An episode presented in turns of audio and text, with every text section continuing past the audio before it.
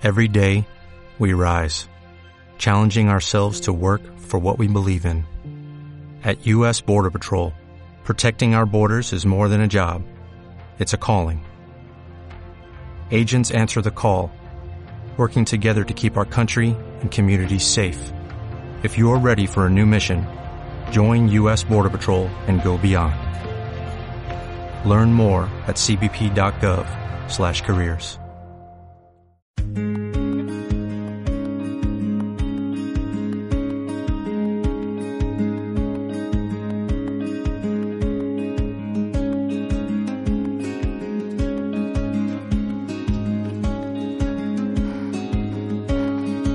Pues estamos ya de nuevo aquí en un Atlántico Radio. Lo hacemos para hablar de psicología deportiva y lo hacemos con Paula Rumoroso y con Álvaro Sedano. Buenos días. Buenos días. Que son estudiantes de primero eh, de primer curso del grado en psicología de un Atlántico. Hoy hablaremos, como, como acabo de decir, de la psicología deportiva, que es un ámbito del que no conocemos mucho, así que están aquí ellos para, para contarnos un poco. Eh, empecemos por el principio. ¿Qué es la psicología deportiva? Pues la psicología deportiva, según la Asociación de Psicólogos Americanos, es la psicología del deporte y de la actividad física y el estudio científico de los factores psicológicos que están asociados eh, con la participación en rendimiento en el deporte, ejercicio y otros tipos de la actividad física. ¿Y cuál es el, el papel del psicólogo en este ámbito deportivo? Bueno, pues en primer lugar se ocupa de la asistencia de deportistas, atletas, equipos, como también el asesoramiento a entrenadores y profesores de educación física. Eh, además de esto, eh, observamos el asesoramiento y la asistencia enfocado a optimizar los recursos personales del deportista y a contribuir en el progreso de la calidad del manejo táctico, así como de la comunicación. Y además también se realizan perfiles psicodeportológicos para identificar las variables mentales a potenciar. Eso es. Y además, pues también hay varios roles diferentes, que es, se instrumentan técnicas para el entrenamiento de habilidades mentales, como la concentración, manejo de estrés. En el ámbito del trabajo no se limita al consultorio solamente, sino que se extiende al campo mismo en la actividad física, ya sea el gimnasio, cancha, club, etc. Y en cuanto al... Eh, también tienen secreto profesional, eh, igual que la psicología clínica salvo que a veces el consentimiento del deportista eh, puede servir para que pueda intercambiar información, por ejemplo, con el cuerpo técnico con el fin de optimizar las mutuas intervenciones. Em, también hay que decir que tanto el cuerpo como la mente desarrollan una interacción, por lo que se entrena físicamente y se espera que el resto de las sensaciones se ajusten solas o con el tiempo. Es decir, el cuerpo y la mente son uno solo. Eh, también, así pues, las habilidades mentales tienen que ser entrenadas y potenciadas, concediendo una relevancia significativa en diferentes factores, como son la atención, motivación, autoconfianza y la comunicación. Así pues, en resumen, podemos concluir que los profesionales especializados en este área eh, pueden desempeñar su papel tanto investigando, asesorando como entrenando. ¿Y cuál ha sido el papel de las distintas investigaciones sobre psicología en el, en el tema del deporte?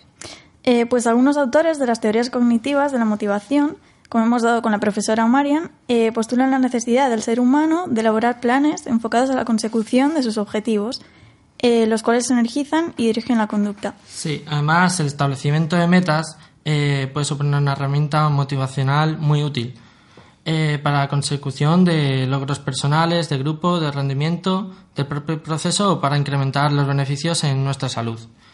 Eh, igualmente, el deporte ha evolucionado históricamente para dotarse a sí mismo de metas claras. Ello no significa que automáticamente uno descubra lo que tiene que hacer simplemente con participar, ya que es necesario establecer unas pautas precisas que servirán como guía durante todo este proceso. Un autor que hemos estudiado, eh, Murray, define el motivo del logro como el deseo por alcanzar un resultado significativo, por alcanzar la maestría en el dominio de determinadas habilidades y por alcanzar un estándar de excelencia. Eh, las características en relación con esto necesarias de toda meta dirigida a facilitar el desempeño de la actividad deportiva, eh, mantenimiento así un alto motivo de logro, han de ser la, especificidad y la concreción de las mismas. Asimismo, estas metas han de estar orientadas a la persona en un sentido eh, no tan global como individual, focalizadas en las aptitudes y capacidades de cada uno, eh, combinando objetivos a corto y largo plazo. Eh, todo ello iría acompañado de un feedback nada ambiguo y unas instrucciones detalladas correctamente eh, para favorecer una adecuada motivación intrínseca. Esto es, favorecer que una persona desempeñe un determinado deporte por gusto propio y no por otras recompensas.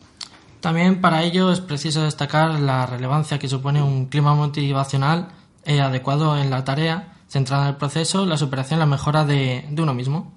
Cuando se da el sentimiento, por ejemplo, de competitividad, es decir, un clima de ego, o la presión o el interés por la recompensa externa, que es lo que ha dicho antes Paula, de la motivación eh, intrínseca, el contrario, eh, como consecuencia se puede observar una desconcentración, eh, un desinterés, saturación o abandono son o abandono las, en las posibles consecuencias al respecto. Eh, Deci Ryan, por su parte, establece en la macroteoría humanista de la autodeterminación. Eh, dentro de esta sería la teoría que plantea la existencia de tres necesidades básicas en el ser humano, que son la autonomía, la competencia y la afiliación, y están caracterizadas comúnmente por su carácter innato, universal y esencial para la salud y el bienestar del individuo. Entonces, determinadas medidas que el técnico puede tomar para fomentarlas son las que Álvaro va a explicar a continuación. Eso es, explicar el propósito de la actividad, cuidar la novedad y la diversidad de los ejercicios que plantea permitiendo la elección de los practicantes en diversas opciones. Eh, también guarda una relación de calidad con, con todos los, sus pupilos, potenciando la diversión y el realismo de un modo simultáneo. Y alentar en todo momento la exploración y con ello la prueba de error y la cooperación entre los miembros del grupo, eh, acorde a la ley de Yerkes-Dodson, por su parte, que pone en relación el desempeño de una tarea y su correspondiente nivel de activación cerebral y corporal óptimo en la teoría del arousal, las tareas más difíciles requieren niveles menores de activación. Por ende, el nivel de estrés al que se somete el deportista va a variar en función de la actividad física que realice. Y bueno, una vez conocido el marco teórico de la relación psicología-deporte, eh, sintetizaremos las razones por las que un psicólogo deportivo va a influir de manera positiva en el rendimiento deportivo en los nueve puntos siguientes que va a comenzar Álvaro a explicar. Hmm. Por primero, es importante eh, tener una gran preparación física, pero también es necesario estar bien preparado mentalmente para el momento de la competición. Reforzar a los jugadores en momentos oportunos es realmente importante para mejorar su autoestima. El psicólogo deportivo también va a ayudar a dar los pasos inteligentes para conseguir los objetos realistas. Y también puede jugar a favor de que el equipo trabaje como un todo. Es decir, un equipo unido es mucho más beneficioso para el buen funcionamiento deportivo que un equipo que pueda tener problemas internos. Pueden utilizarse en el deporte para adquirir destrezas nuevas, eh, para que la motivación aumente, para eliminar eh, hábitos negativos. Además, las autoinstrucciones positivas sirven para potenciar eh, nuestra autoestima, la motivación, la atención, el rendimiento y nos puede ayudar a soportar mejor el cansancio. El psicólogo deportivo, además, puede mejorar el control del estrés de deportistas, por ejemplo, contribuyendo a que el estilo de vida del deportista sea lo menos estresante posible y facilitando que pueda compatibilizar todas sus obligaciones diarias con aquello que realiza. Además, también puede reducir la presión del deportista, influyendo en sus expectativas de rendimiento y centrando su atención en objetivos alcanzables. Eh, la atención, por su parte, es muy útil para el buen rendimiento durante la práctica deportiva, eh, algunos de los beneficios que suscita son la mejora del control emocional, eh, de la concentración, un mejor aprendizaje de habilidades, etc. Eh, existen también emociones facilitadoras del rendimiento. Generar estas emociones es un elemento clave en el buen funcionamiento deportivo a cada persona. Además, el psicólogo deportivo puede ayudar a los deportistas a usar las emociones negativas como la ira, el miedo o la decepción en su beneficio. por otra parte, lesionarse es uno de los momentos más duros en la vida de un deportista y el apoyo psicológico puede ser útil para aceptar una lesión y, superarlo, y superar los malos momentos.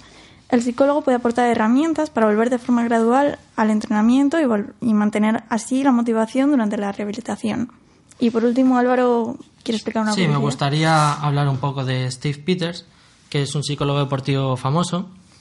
Y Steve Peters fue el cerebro detrás del equipo británico de ciclismo que arrasó en los Juegos Olímpicos de Pekín y Londres, consiguiendo varias medallas. Eh, este psicólogo reconoce no sabe nada de fútbol ni de ciclismo. Lo de él es la psicología deportiva. Entrar en la mente del atleta para que logre ese porcentaje extra para llegar a la élite. Actualmente eh, sé que ha firmado un contrato con el Liverpool de fútbol eh, y está ahí para supuestamente para ayudar la motivación, para que mejore la motivación de los jugadores. Eh, Peters publicó el libro de la paradoja del chimpancé, en la que explica cómo funciona la mente humana y cómo puede la gente aprender ciertas habilidades para controlar su mente. Pues eh, muy interesante el tema. Yo creo que todos estamos muy, muy agradecidos de que, de que hayáis eh, pasado por los micrófonos de, de una radio. Así que, eh, Paula Rumoroso, Álvaro Sedano, estudiantes del grado en Psicología de Un Atlántico, gracias por, por habernos acompañado. Gracias. Gracias.